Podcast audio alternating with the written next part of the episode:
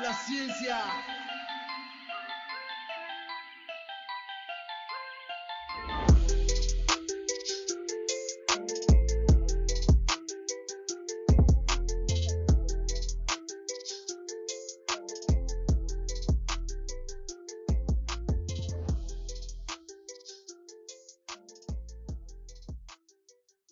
Olá, caveirinhas! Tudo bem com vocês? Eu sou a CB Alves, autora de Onde está a Lúcia pelo editor School, e eu tô aqui para começar mais um episódio com vocês. Junto comigo está ela, a amada, a querida, a pessoa que não morreu pelo coronavírus, Juliana Carnelucci, a jornalista da. Salve, salve! Não morri, não morrerei. É isso aí, galerinha. Ela esteve um pouco ocupada com algumas aulas online, né? Que ela está amando fazer. Ai, eu Mas- adoro. Mas ela está de volta aqui conosco. Também conosco está ele, meu crush. Crush de muita gente, na verdade, né?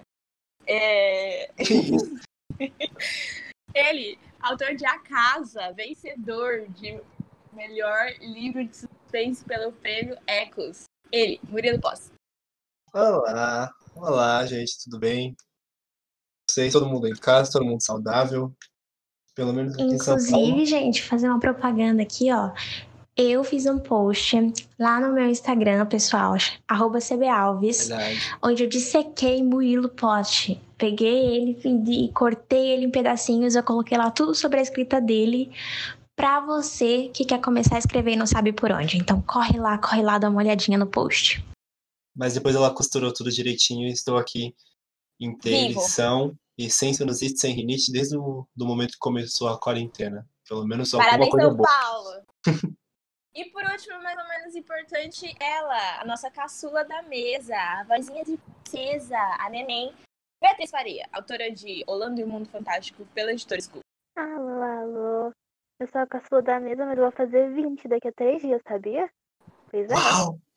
Meu Deus. Daqui a três dias. Parabéns a você! Musiquinha de parabéns, editor, por favor.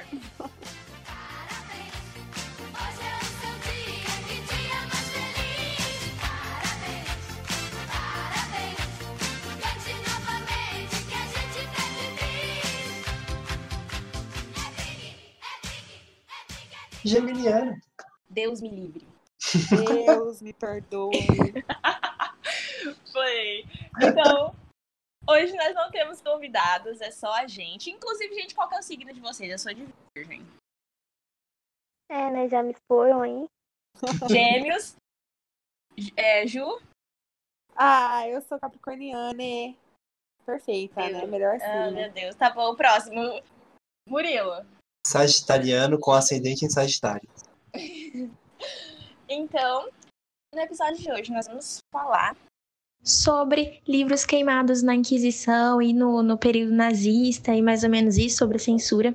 E se você compactua com, com isso, né? Infelizmente, assim, lamento por você, fogo nos nazistas e é isso, sabe? Até porque nós somos um podcast, nossa editora em si. De maneira geral, é uma editora que não compactua com esse tipo de, de coisa, né, amigos? Então é isso. Então, galerinha, nós fizemos uma linha cronológica, né? E nós vamos começar pela Santa Inquisição. O que eu tenho para falar da Santa Inquisição? Na Santa Inquisição foi queimado muitos livros de medicina, desde livros que falavam sobre o estudo das ervas para a criação de remédio, até livros sobre anatomia humana. É, além disso, também livros de pensadores como Platão e Aristóteles. Tem um filme chamado O Nome da Rosa, de 1986, que fala mais ou menos um pouco por cima, meio assim, passado pano, sabe? Sobre isso, essa proibição, essa censura da igreja referente a esses livros. A história desse filme fala mais ou menos sobre é, os alunos do seminário, né? E que eles tinham vários livros, eles estudavam vários livros, mas alguns livros eram proibidos, e esses livros eram guardados em cofres. Cofres naquela época era mais ou menos porta secreta, essas coisas assim, meio que sinistra de castelo. E aí, mas ainda assim, alguns alunos que eram os responsáveis pelo policiamento daqueles livros tinham acesso a esses livros. E toda vez que alguém tentava abrir o livro para ler, essa pessoa morria. No final, spoiler alert, me desculpa. No final, a pessoa é, descobriram, né? O investigador descobriu que os próprios padres responsáveis pelo seminário estavam colocando veneno nas folhas dos livros e as pessoas quando iam passar, elas tinham mania de molhar, né, o dedo para passar a página e nesse ato de molhar o dedo, ela morria. O livro que eles citam no filme, se eu não me engano, era alguma coisa sobre a risada ou a piada de Aristóteles. E é isso que eu tenho para falar sobre a Santa Inquisição. Juliana Carnelut. Eu pesquisei algumas coisas antes de começar. E aí eu tentei me identificar com alguma parte, fazer alguma coisa, achar alguma coisa que, que me atraísse. E aí, claro que complicado a gente achar uma coisa que nos atrai na Inquisição, mas eu me sinto é, com vontade de falar de coisas que aconteceram um pouco mais próximas da gente, porque acho que me gera muito choque, sabe? Então, claro que a gente teve outros, outros episódios de censura é, muito mais próximos, mas eu ainda assim fico em choque com o fato de é, a, o Index, que é a lista de títulos proibidos pela Inquisição, só ter sido oficialmente banido em 1966. E eu acho que, assim, é quase que ontem, né? Foi antes de ontem, 1966. A minha mãe tava, minha mãe tava viva, olha só, minha mãe já era nascida. E aí. e além disso, ela acabou com. O Index acabou com 4 mil títulos, sabe? A última versão dele tinha 4 mil títulos. Em 1966. Então, é uma coisa que eu acho muito importante pra gente ter noção, né? A gente, a gente acha que é tudo há muito tempo, a maneira como a gente estuda na escola. Foi, ah, foi há muito tempo, uma realidade muito paralela à nossa. Mas nem é. E eu também queria lembrar que é, essa censura, queima de livros e tal, ela não aconteceu só na Inquisição. A gente tem vários, vários episódios. Mas um outro, é, no começo do protestantismo, isso também aconteceu. Eu acho que. é, eu não sei, na verdade, eu não sei por que que tem tanto a ver com religião, né? Mas. Enfim, não quero que esse podcast seja processado. É, e eu tava pesquisando também, e aí eu achei alguns artigos, eu li alguns artigos que era, era de pessoas tentando explicar é, efeitos disso na história da Espanha e de Portugal, que foram, né, onde a Inquisição foi bem, bem é, rude mesmo, não que tenha sido branda em algum outro lugar.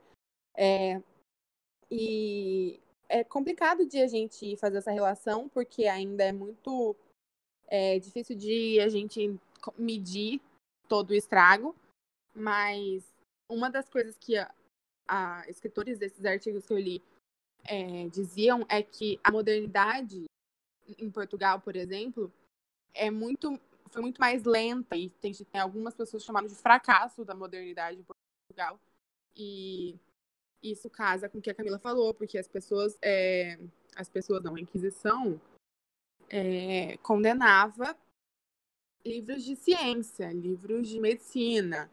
Então, quando a ciência é atacada dessa maneira no seu país, é complicado a gente ter um avanço, né, muito parelho aos outros. Se eu não me engano, 66. A gente não tava no meio de uma ditadura em 66, gente? Tava.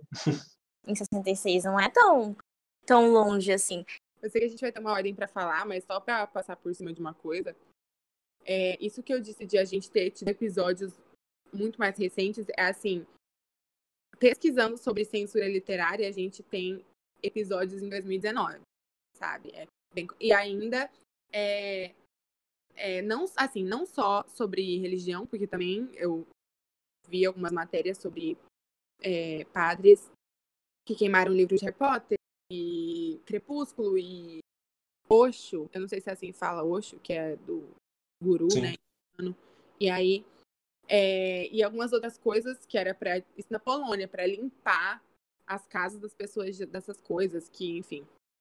Mas também de ahn, ideologias que na verdade não é nem ideologias, né, são preconceitos que a gente viu ano passado também de retirarem livros por causa de uma imagem de um beijo entre dois caras. Sabe? É. Ai. Enfim. Bem ontem, né? Bem ontem mesmo. 2019. Assim, não vamos, né, citar nenhum movimento, nem evento que isso aconteceu. Mas tá aí a sementinha plantada para vocês se lembrarem desse episódio. Então, em 66 nós estávamos em uma ditadura, nós estávamos durante o período de ditadura militar aqui no Brasil e, e durante o próprio período da ditadura, da ditadura militar nós também tivemos muita censura ocorrendo aqui no, no Brasil, né?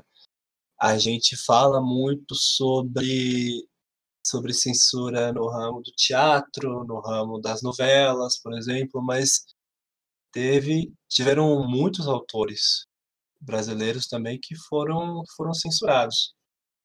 É, essa censura, ela de livros e revistas, ela começou a ter maior pressão e a ser mais legalizada dentro do, do âmbito da ditadura militar em 1970, né? É, foi o período da, da era de chumbo da ditadura militar. A censura de livros ela era feita pelo Serviço de Censura de Diversões Públicas, que era um setor do Departamento de Censura de Diversões Públicas. Então, olha já o nome do departamento, Departamento de Censura de Diversões Públicas. Mas é, eu, eu, eu listei algumas coisas que eu achei interessante, né, sobre a, a lista desses livros. Existiam muitos livros históricos sobre conflitos e movimentos políticos estudantis que eram censurados, né? Muitos livros do Guilherme Albuquerque que falavam sobre conflitos e sobre movimentos estudantis na América Latina. É, Luiz Althusser no mesmo no, na mesma pegada, o Márcio Moreira Alves também falando sobre isso.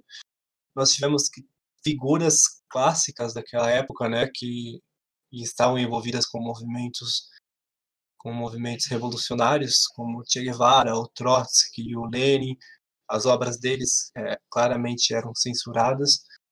É, temos políticos atuais que foram que tiveram obras censuradas na época, né, o, o José Serra e o Fernando Henrique Cardoso, eles foram censurados durante a época da ditadura.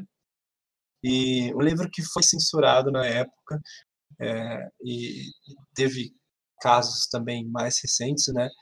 Foi o Minha Luta, que é o, a, a Bíblia nazista, né? Que é o livro do, do Adolf Hitler, que ele também foi censurado durante a, a ditadura.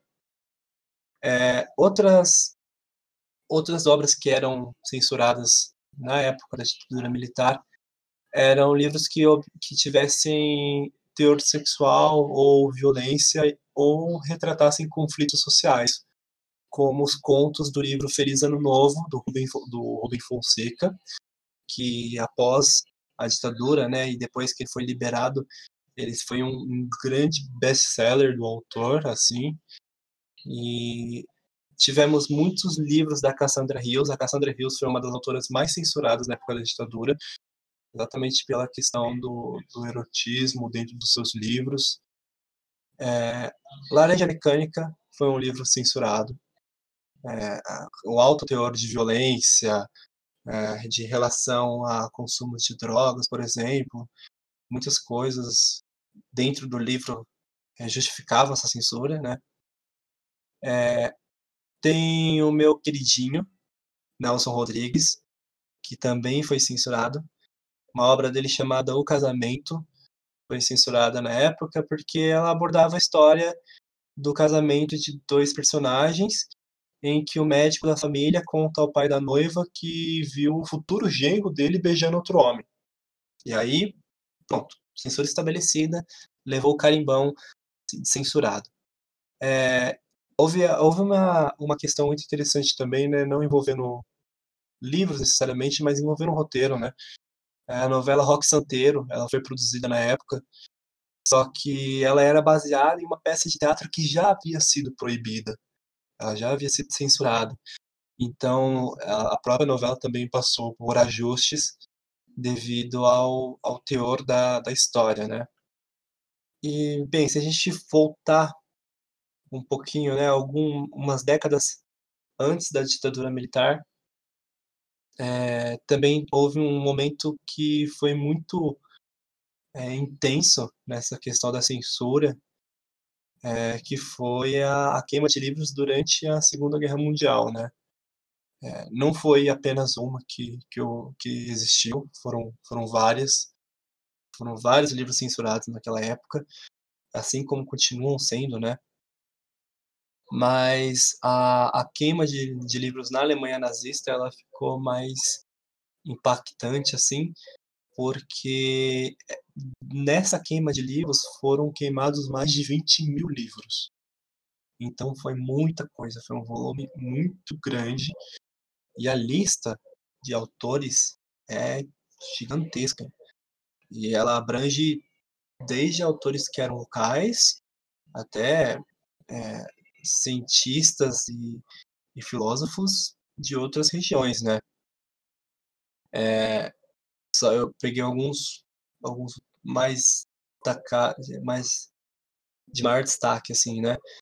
É, Freud foi queimado na época, Nietzsche, Albert Einstein, obviamente Karl Marx foi, foi, foi queimado naquela época, é, Thomas Mann, que foi autor de Doutor Fausto e Morte em Veneza, e teve um caso bem interessante que, que foi onde o autor, eu provavelmente vou falar esse nome errado porque é a, a, por causa do, do, da questão do alemão, né? Mas é, o nome dele era Eric, Eric Kastner, acho que era algo mais ou menos assim. E, e o caso dele é que ele foi um autor que teve os livros queimados nessa queima de livros e anonimamente ele assistia essa queima de livros da multidão. Então ele estava ali na cara a cara com, com as palavras dele sendo queimadas em fogueira, né?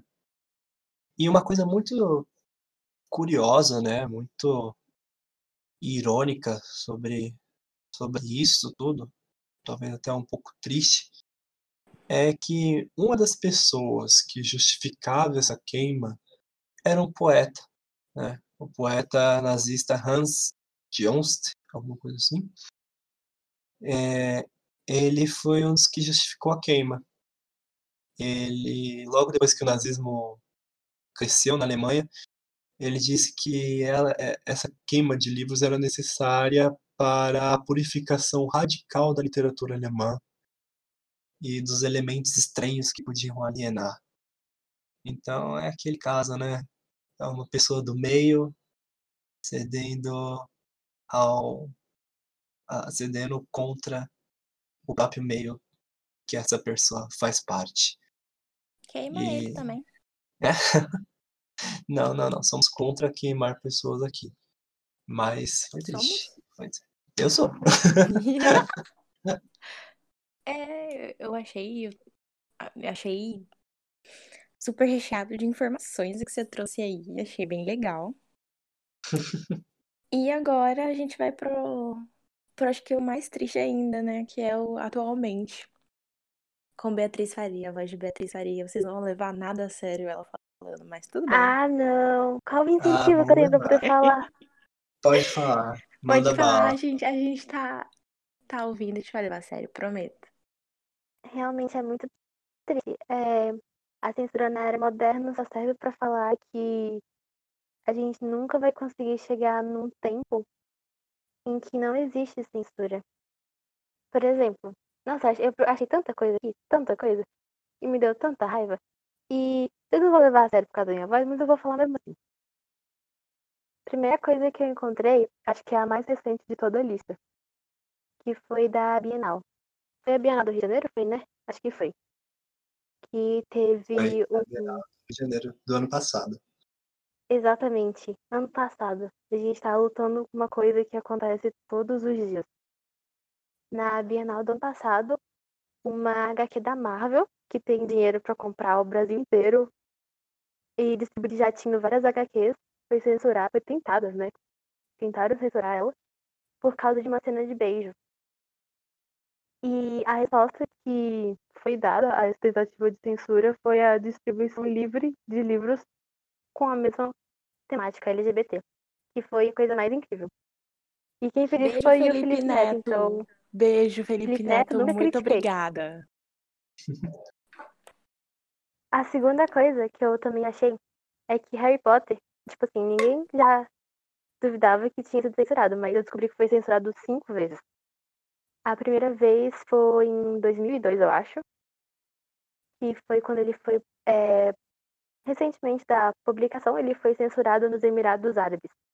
A justiça do país tomou a decisão por acreditar que a narrativa ia contra os ensinamentos islâmicos e por isso, desde então, nenhum livro da J.K. Rowling foi publicado nesse país. Pacto com Satanás. Meu Deus. E aí, pouco tempo depois, ó, essa primeira censura foi em 2002. Em 2006, uma assistente educacional, ela foi demitida por se recusar a ouvir um aluno de 7 anos lendo um livro de Harry Potter. Tudo bem que a censura não aconteceu com o livro, mas sim na tentativa de censurar um livro. E eu respeito essa demissão. Se se essa mulher tivesse continuado lá, estava errado. Em 2005, o sexto volume de Harry Potter, porque, claro, a J.K. Rowling não vai parar de escrever porque tá censurando, ela continua escrevendo. Aí, em 2005, o sexto volume de Harry Potter foi. é, ele deixou o Papa Benedito XVI meio pé da vida. E aí ele começou a pregar sobre o que um cristão tem a ver com Harry Potter. É, claramente a gente vê que Harry Potter é muito aceito. Eu nunca vez- gostei muito desse Papa. E a última vez que Harry Potter foi censurado foi em 2019, ano passado. Uma escola católica em Nashville proibiu a leitura porque as maldições e feitiços apresentados na obra poderiam ser executados pelas crianças. Tudo bem. Gente, eu quero dar um adendo aqui rapidão. Rapidão. É muito importante isso que eu quero falar. Lembrei agora. Ah, pode falar. Eu namorei um menino que ele tinha, tipo, acabado de sair do seminário. Quando a gente se conheceu, fazia um ano que ele tinha saído do seminário. E ele me contava, tipo, as coisas que rolava lá no seminário. Não vou falar nada, assim, muito negociado. Vou falar mais horário de livros, mas rolava muita coisa, gente. E aí... Ops. E aí, é, ele me falava que, tipo, eles não podiam ler altos livros. Por exemplo, Madame Bovary não pode ler lá dentro do seminário que ele, que ele tava. O... Os Miseráveis não podia ler também. É... Livros, sabe, assim... Gente, que... o Corcunda de Notre Dame, gente, por favor. Por favor. E aí eu ficava, tipo, como assim? Qual que é a justificativa? Tinha uma justificativa, meu bem, chamava ele de meu bem. Mentira, não chamava não, mas... Tinha alguma justificativa? Ele falava, não, a gente, a gente... Olha só, padres, prestem atenção nesse menino. A gente lia os livros escondidos no banheiro de madrugada. Padres, vocês já sabem de que eu estou falando, tá? Então vocês fiquem espertos com esse menino. Muito obrigada, pode continuar. Gente, sabe o que eu pensei? Eu pensei, ah não, não sei se eu posso falar porque eu tô com a editora. Mas não sei. Eu vou deixar quieto, já falei demais. Vou continuar. É, eu também descobri que teve um dicionário banido em escolas. A décima edição de um dicionário americano foi retirada em 2010 em diversas salas da Califórnia porque tinha uma definição de prática sexual. Tipo, você vai lá no livro, aí você pesquisa a palavra e tá lá o significado, porque obviamente é um dicionário. Tudo bem, eles não levaram nesse contexto e por isso o dicionário foi banido. E em 2007, é, na Rondônia, o Ministério Público tentou proibir um livro de ciências da oitava série porque tinha descri- é, descrição e imagens de. Sabe quando você tá no- na oitava série e tem que chegar naquele capítulo de corpo humano e fala de reprodução e aí explica, tipo, as coisas direitinho? Sim, sim. Pois é. Exatamente, por causa de imagens, o Ministério Público tentou proibir esse livro de ciências.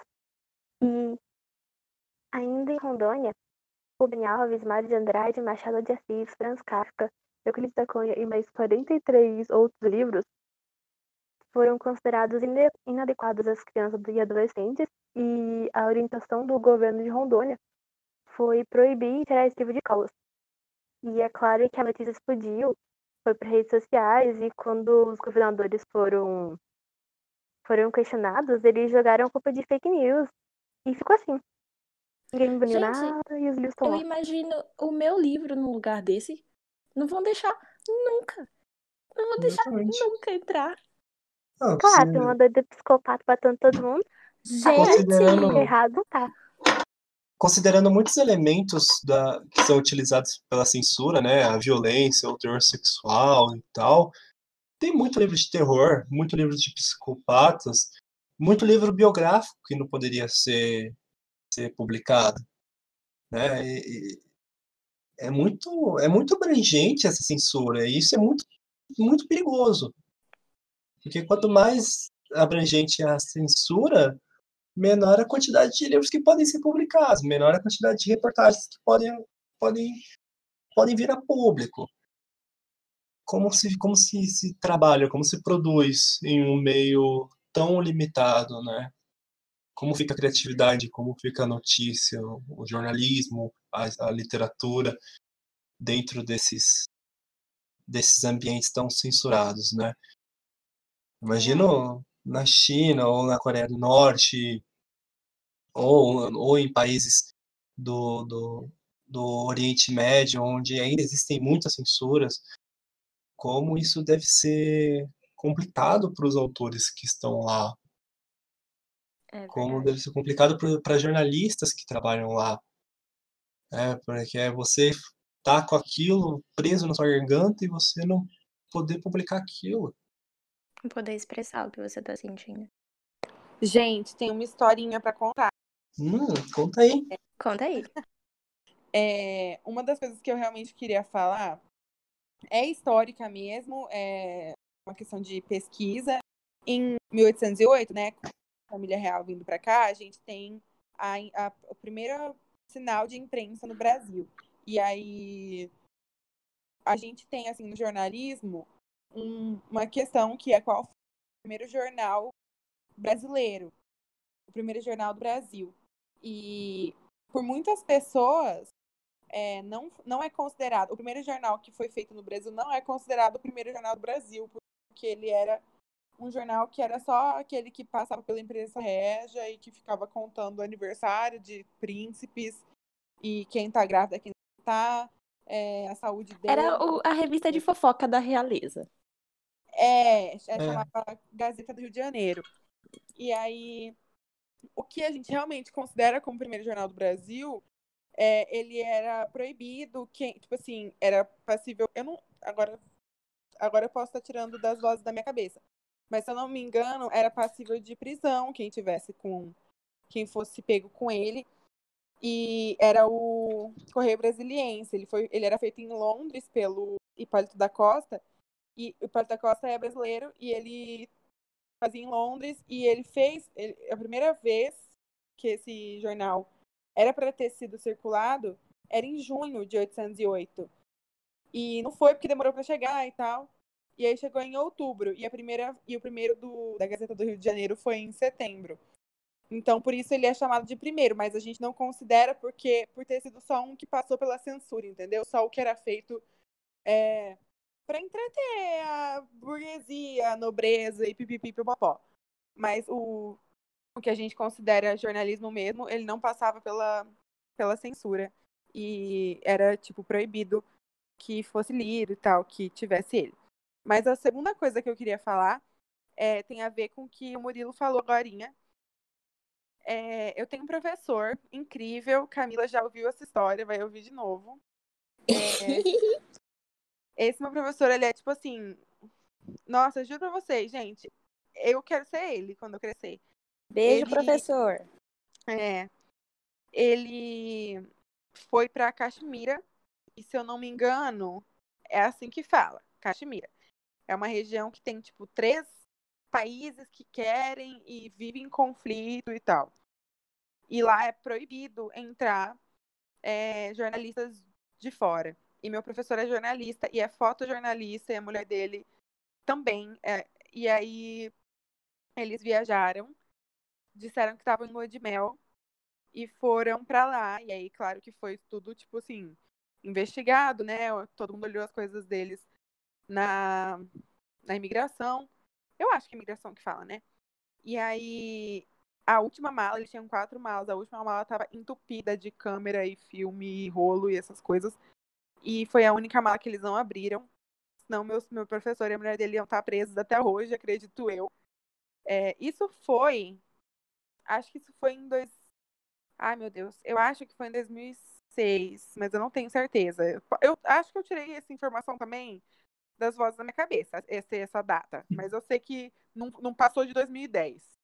Tá? E também Caramba. foi antes de 2005. É entre 2000, Bem recente. de- é, entre 2005 e 2010. É, e aí, eles entraram porque ele tava com camiseta do Brasil, ou, ou simplesmente sabiam que ele era brasileiro. Eu acho que ele tava com camiseta do Brasil. E o cara, uma das autoridades falou, não, aí ó, Brasil. É, Brasil! Brasil, Pelé, Brasil, futebol, não sei o quê. Messi, não sei, e confundiram umas coisas lá sobre futebol. O professor ficou meio puto, mas ele falou tudo pra entrar nesse país, tudo. E aí entraram. E só que, tipo assim, tinham que ficar cuidando, né? Tinha gente que acompanhava eles no hotel que eles estavam, nos passeios que eles faziam. E meu professor é, foi fazer um passeio e ele fingia que ele tava tirando foto de qualquer coisa, sabe? Da paisagem e tal. Mas ele andava no táxi tirando foto pela janela enquanto conversava com o taxista, pro taxista não ver ele tirando foto. E, enfim, várias coisas. E ele teve uma exposição é, na UFMT e eu fui. E lá tem a única foto de uma arma, não sei qual tipo de arma, que só aquele. que só, tipo assim, exército tem e que ele tirou de lá. E é incrível essa foto, é até meio confusa, porque parece que tá mexida, você não enxerga direito a arma, mas depois você entende. E é muito louco, porque é um lugar que você não, tipo, não pode entrar um jornalista de fora, é proibido. Se você entrar, se você tentar fazer qualquer coisa, você vai preso. E meu professor, porque ele simplesmente não tem escrúpulos, ele foi. Ele tentou e deu certo. É, Enfim, era isso. É só pra, tipo, colocar aqui um exemplo de uma situação que, sabe, a gente não poder entrar num país porque você é jornalista e porque você é confiável, porque você é de outro lugar. E você não poder documentar, e essa é a sua profissão, e você não poder falar de uma guerra que acontece e que ninguém vê, só, só se tem notícias, mas e que notícias são essas? Se não tem jornalista falando, enfim, é complicado. Então, eu ia falar sobre uma coisa que eu pesquisei também, e isso, na verdade, eu vou deixar até de, de gancho para um próximo assunto aí que eu vou, que eu vou gostar de, de comentar, né? Hum, tô sentindo a indireta. Antes, antes de comentar sobre esse assunto em si, é, a gente falando sobre essa questão, né, desses, desses países em conflito, dessas regiões em conflito, né? Tem o caso de quando o Alquimista do Paulo Coelho foi censurado em 2011 no Irã, porque o editor do Paulo Coelho, que naquela época é- era um editor irani- iraniano, ele tentou salvar a vida de uma jovem que foi baleada em Teherã, na capital, durante um protesto pós-eleição. E, e- e foi identificado isso, e aí meio que como, como resposta a isso, quiseram censurar o livro editado por ele. Então rolou essa censura também é, é referente às regiões de conflito, né? Agora, outra coisa que o que eu quero deixar de gancho, né, para um próximo podcast, de repente. Tem três livros que eles ele, eu fui buscar a censura deles e eles são polêmicos, né? Eles são censurados e são polêmicos pelas naturezas deles, né? O primeiro é Lolita, do Vladimir Adoro. Nabokov. Eu amo esse. É, é um, um livro interessante, é uma história interessante, mas é essa questão, né? Não deixa de ser um livro que trata, de certa forma, de, um, de uma relação de pedofilia, de uma relação de incesto. Tem esses tem, tem caráteres, caráteres assim também, né? É, e, aí esse é um livro que ele é censurado em muitos lugares exatamente com essa justificativa. É, existe também a questão do Manifesto Comunista, né? O próprio Manifesto Comunista ele é censurado em, em- ele foi censurado durante em, em muitos lugares, né? E ainda é hoje.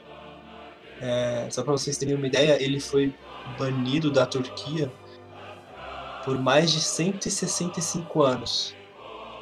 Ele recebeu o indulto apenas em 2013. E existem outros livros relacionados a, a- ao comunismo que ainda não são permitidos dentro da própria Turquia. Então, minha camarada comunista, é, ele foi banido por mais de um século e meio. O livro foi banido devido aos seus ideais, né?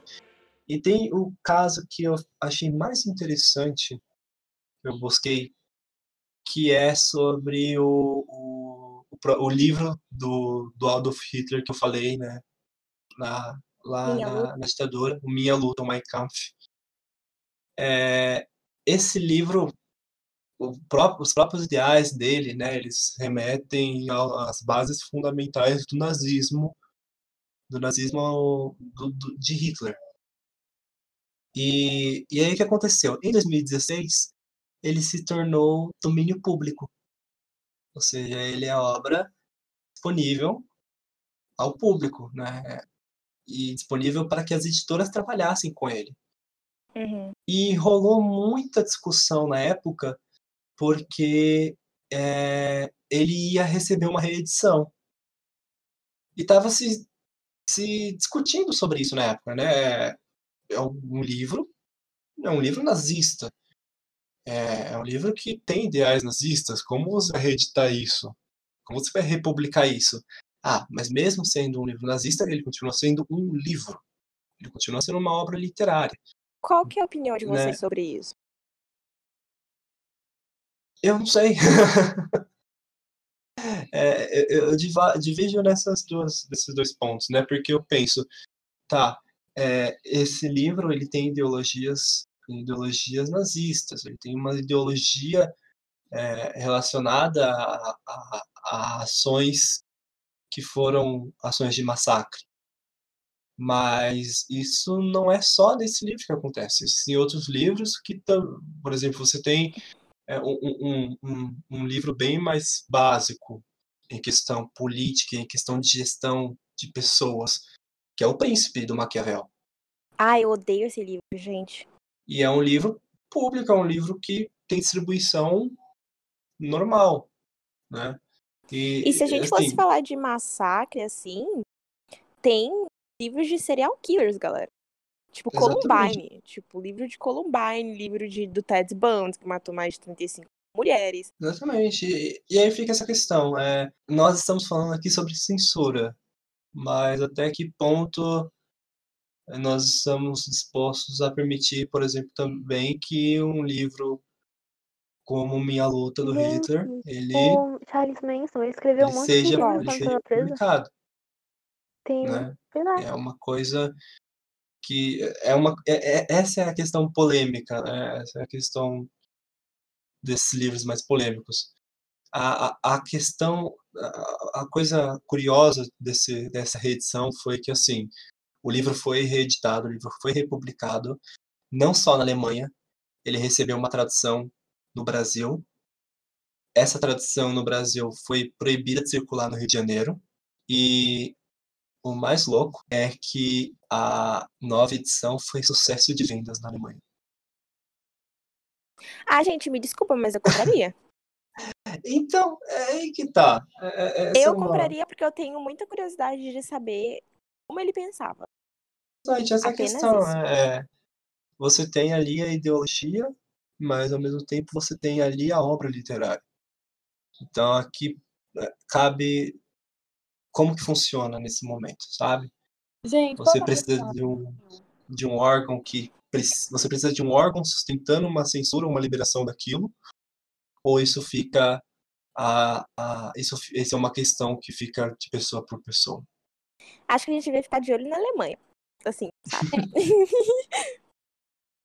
É, eu acho, tipo assim, eu não condenaria a Alemanha por, por esse sucesso de vendas, ok, mas uma das coisas que eu mais, tipo, penso a respeito da Alemanha e de outros países que passaram por tanto terror assim, é que a gente precisa conhecer a nossa história, né? A gente vê, por exemplo, de ter Auschwitz, que é, que é, que é um museu.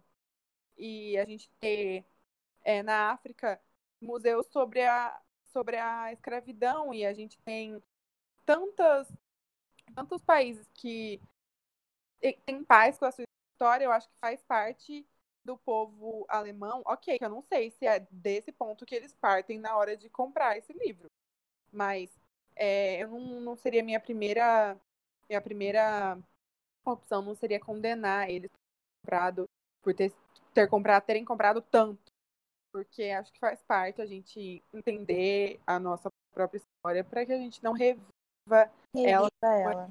e como inclusive estamos passando nesse momento Sim, é, eu queria também falar uma coisa, que nem sempre essas coisas são suficientes. A gente sabe como é o sistema educacional e não, não culpo só, só ele também.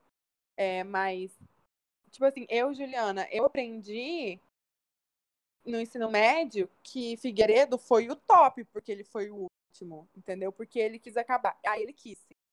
Então, aprendi que ele quis acabar com a ditadura, portanto, ele era incrível.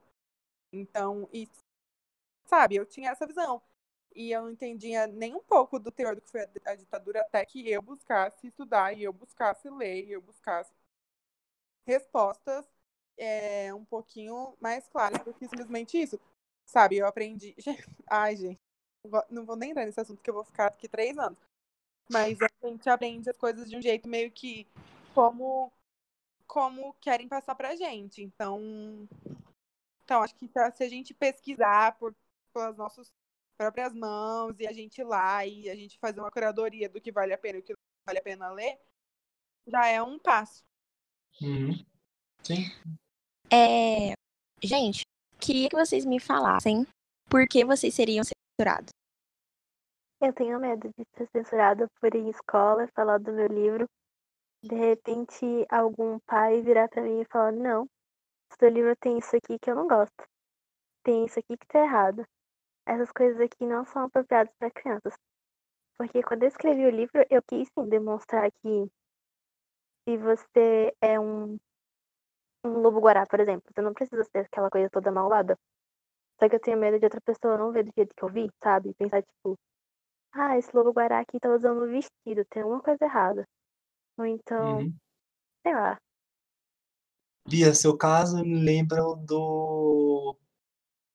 do Alice, É, é verdade. né? O Alice no País das Maravilhas, ele foi censurado na China, porque ele colocava pessoas e animais no mesmo nível. Tipo, Sentido Ah, zero, né? Mentira, mentira que isso é motivo pra censura. Isso foi censura na China. Ai, eu vou. Ai, meu Deus do céu, eu vou dar um surto aqui nesse momento. Não acredito, meu Deus do céu. Ah, de dar um- China cancelada. A China está cancelada este ano inteiro. Tá, amigo, por que você seria censurado? Pela violência. Com certeza pela violência. Você jura, amado? Tenho certeza pela violência, principalmente em a casa, por causa das cenas envolvendo família. Seria um livro antifamiliar. Seria um, um livro contra a moral da família tradicional brasileira. E eu acho que eu seria, por isso, numa censura leve, né? Uma censura mais pesada aí. Poderia falar qualquer coisa sobre o meu livro, porque fica, fica muita coisa na, sub, na subjetividade. E acho que, que rolaria uma censura aí por violência, com certeza. Juliana? Fala você primeiro, Camila, fala você primeiro. Ok. ahn, assim, Lúcia seria publicada, pu- censurada por ser Lúcia, né? Com certeza. É violência e sei lá. Nossa, muita coisa. Acho que talvez. Ah, eu não sei, porque. Porque não como que eu falo sem dar spoiler. violência, muita violência. Muita violência, com certeza por violência. E acho por, por família tradicional também. Por suicídio também. Apesar de não ter muitos detalhes.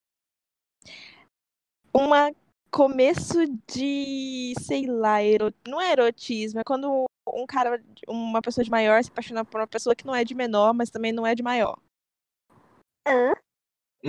Não é de maior, mas é de menor. É, não é, não é, É, tipo, é porque não, não é considerado pedofilia através, até uma idade, entendeu? é uma pessoa emancipada. Ah, por uma- assim, por ter uma linha tênue, assim, de quase uma pedofilia, não sei. Então quase um Lolita. um- Quase um, Quase quase um um Lolita. Lolita. Da vida, certo. Eu, Camila, seria censurada. Eu, Camila, seria morta, pra falar a verdade. Ia Então- estar ali lado a lado com o Vladimir. É. Ia segurar a mãozinha. Ju, e você? Vai, Ju, vai lá. das coisas que eu escrevo, escrevi, estou escrevendo, é, acho que de tudo tem algo que poderia, poderia não agradar a todo mundo. Eu pensei que talvez a última coisa que eu, que eu estou escrevendo pudesse não ter nenhum problema, mas é um afrontezinho ao sistema educacional e à nossa cultura envolvendo a educação neste país. Então talvez tivesse alguns problemas, mas é o mais leve do que eu já fiz. Eu gosto muito de escrever. Gosto não, né? Não tenho prazer em fazer isso, mas é necessário. É, falar sobre homofobia e machismo. Tenho. é, gosto de abranger principalmente a questão de é, entretenimento, sabe? O preconceito quando a gente vê é, uma afetividade, que na verdade é afetividade, né? Em novela, por exemplo, e a reação das pessoas, até onde as pessoas são preconceituosas, até onde as pessoas aceitam o porquê de cada coisa, enfim. E, enfim, por isso. Mas na vida. Ih, gente, na vida não sei. Não, não consigo colocar aí em palavras. Juliana, na vida você, você iria para a fogueira junto comigo. Amiga, eu, eu entendo, mas assim, até. Por quê? Porque eu. Por quê? Você quer que eu liste? Meu Deus, mas eu não consigo pensar em tantas coisas. O que que eu. Olha que o podcast é público. Então, isso que eu tô pensando, tem coisa que nem todo mundo sabe, Ai, meu Deus, tomara de. É por, isso, é por isso, gente. É por isso que eu não vou fazer propaganda desse episódio, entendeu? Nunca. Vai sim! Ah, mas eu não vou. Ah, mas eu não vou. É, tem até que falar baixo, que não pode falar nem dentro da minha própria casa. Entendeu? Aqui dentro da minha própria casa eu sou censurada. É, Aí, ó. A censura está estabelecida até no lar. exatamente. Eu tenho que cuidar pra ver se não tem ninguém ouvindo atrás da porta, pra eu não ser pega. É, não, eu acho que tá bom. Tem as coisas clichêzonas de que, ok, eu tenho um bode tatuado no meu braço e é enorme. E eu tenho é, é, crenças diferentes do comum e não tenho problema em falar sobre elas. E eu. Primeiro, eu sou jornalista. Não, tá. Estou me formando em jornalismo, mas como a gente não precisa de diploma, eu vou dizer, sou jornalista. e aí já entramos aí, né? Olha o governo que a gente tá. Mas as coisas mais profundas também, acho que. Aquela que a gente não pode falar dentro de casa, né? Ah! Mas. Mas que. Ô, gente, coitada da menina, ela vai achar que eu não gosto dela. Mentira, mentira. Oh, tá bom. Tá, é, a, afe- a afetividade, né, da, da, da minha vida é, não é muito aceita por aí. E outras coisas, várias coisas. Ai, não vou começar a falar. Porque senão. Não vamos expor. É, não tô gostando do rumo. Juliana não vai ser exposta, gente. Acho que demos um bom, uma boa lavada de roupa, né, gente? Tá deu, pra, Deu deu até um pra- soninho. deu até um soninho, a gente tá gravando de noite. E coronavírus. Coronavírus. Vai lavar a mão. É porque se você tiver e você lavar, lavar a mão, passou. E- Enfim. ah, avisos. Pode começar com você, Juliana. Ave Maria, peraí, que agora minha mãe vai entrar no quarto. Fala outra pessoa. Oi, tia. Murilo? Avisos. Avisos quando este podcast for publicado. Eu já vou ter feito 20 anos. A Bia já vai ter feito 20 anos. então Gente, mandem parabéns, pra Bia. Bia. Feliz aniversário, Bia. Mas, recados. Recados, por enquanto, nenhum. É, comprem a casa. Comprem, comprem o Comprem a livro. casa, gente. É, comprem e-book, comprem físico. Se vocês comprarem físico, eu autografo. É, Mentira muito que ele não bom. autografou o meu. eu vou autografar, não vou autografar? Eu vou autografar. Então, eu vou autografar uma hora, ou outra, se encontrar na esquina, assim, pelo menos uma hora, esse autógrafo vai rolar. Comprem a casa, comprem Onde está a Lúcia, comprem Holanda e o Mundo Fantástico. Comprem livros, leiam essa quarentena. Ajuda bastante. Absorvam histórias. né? Seja livro, jogo, filme, peça de teatro, live de HQ. teatro, HQ. é, absorvam histórias. Isso ajuda Ai, muito. Notícias, reportagens. Notícias. Isso ajuda muito a aliviar um pouco Crônica. a, a, a tensão, o estresse nessa situação. Então, busquem essa paz aí. Do meu lado aqui, eu vou continuando a escrever. É, se tudo der certo, até o final do final de junho, eu estou concluindo mais um livro e começando o meu próximo terror e suspense. Então, Socorro. esse é é, o- esse é o recado que eu tenho para dar. Talvez, este, talvez daqui a um mês eu comece um novo terror e suspense para ser publicado. Esse é o meu recado. Eita. Bia? Ah, fica em casa, lava a mão, pede livro, pede iFood, manda beijo. Mua! Desculpa que eu achei que ela ia falar mandar nude.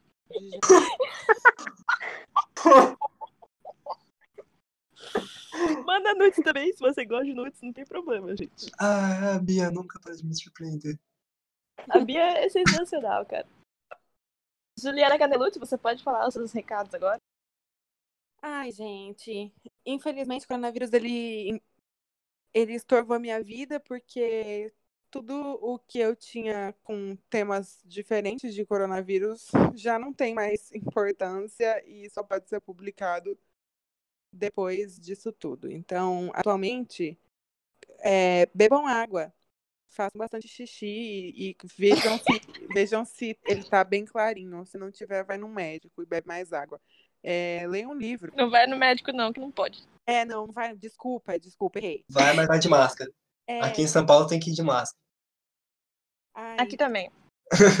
E leiam sobre o que a gente falou hoje. A gente tem livros que falam sobre a importância dos livros e a censura dos livros. Por exemplo, que eu estou lendo, Fahrenheit 451, que é muito bom. Se vocês Muito quiserem bom. ler, é, leiam, é, comprem. E. Ai, não sei mais. Pode... Ai, gente, eu não estou traindo esse podcast, mas eu faço parte agora de uma de uma coisa de podcast da FMT, minha universidade. E Comunica Cast. Ô, amiga, é Comunicast. Comcast. Comune de comunista. Gente, ó, beijo esse pra Isa. Isa. Beijo, Isa. É, Amo você.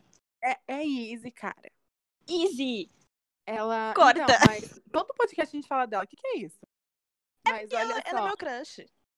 Ô, a namorada dela não vai ficar feliz com isso. Não é meu crush, não. Deixa eu terminar meu recado, cara. Desculpa. É, não sei se é por parte do Comunicast, mas deve ser. É que eu não, não me ligo a nomes.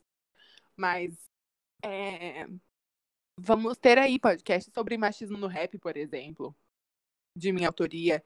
E essa reportagem também em coletivos que não vou dizer o nome ainda, porque ainda não está publicado por conta de coronavírus, mas. E desgoverno, mas no final disso tudo vocês vão ver Mas vocês vão ver, entendeu? Vocês vão ver. Mas é isso, esse gente. Um relato comunista da Juliana. Mas é isso, se mantenham saudáveis. E se você tá furando sua quarentena, largue de ser burro. Gente, recados da tia Mila. Entre na loja. a- o estoque foi reabastecido, tá? Então vai ter muita coisa legal lá. É, Lúcia vai estar lá com frete de 10 reais para todo o Brasil. Comprem, me ajudem, por favor. E é, tem uh, também as pré-vendas, né, da School. Tem, nossa, no- tem o- vários livros legais lá, que eu não lembro o nome. Mas tem Vazio da Forma, que é do Andrew. De outra forma, tem item O da número coruja. 40. Da Coruja, que é do Sam, mas eu não lembro o nome inteiro, mas é um livro de coruja. E do Sam. Cada coruja. O Pecado da Coruja. Isso. Que corujas pecam. Prestem atenção. Então, tem vários livros de pré-venda. Comprem, ajudem a literatura nacional. É, Sobre mim, estou escrevendo também. Gente, eu estou revisando um livro muito bom, que eu não vou falar que é, mas que é muito bom, que logo logo vai estar aí, né? E sigam a gente nas. Ah, é, lembrei uma coisa muito importante, gente. Nós temos Instagram agora, só do podcast. Então, vai lá, dá o seu follow para a gente, para acompanhar a gente nas redes sociais. Sigam a gente lá. Sigam a gente lá, exatamente. Dê o seu follow e acompanhe a gente, que a gente vai começar a postar as coisas a partir desse episódio. Gente, não cancelem a Camila porque ela fala follow, tá? Eu nunca vi ninguém que fale assim. Me desculpe. Dá o seu. O que, que vocês falam, gente? Não sei. Segue a gente lá. E é isso, gente. Obrigada. Beijo. Até o próximo episódio. Tchau, tchau. Tchau, tchau. Gabriel, por favor, a partir de agora, hino da União Soviética. E parabéns da vida.